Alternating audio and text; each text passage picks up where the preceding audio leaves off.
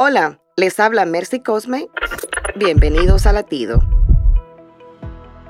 En la carta de Pablo a Filemón, el apóstol hace una solicitud incómoda.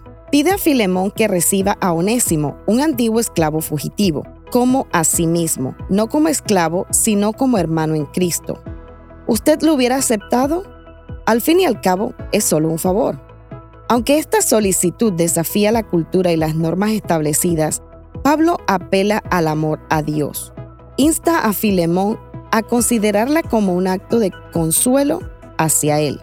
Esto nos enseña a valorar a todos los miembros de nuestra comunidad como hermanos en Cristo, perdonando como Dios nos ha perdonado, no viendo el favor a un amigo, sino al mismo Dios. Para escuchar más latidos, visita salvationarmyradio.org.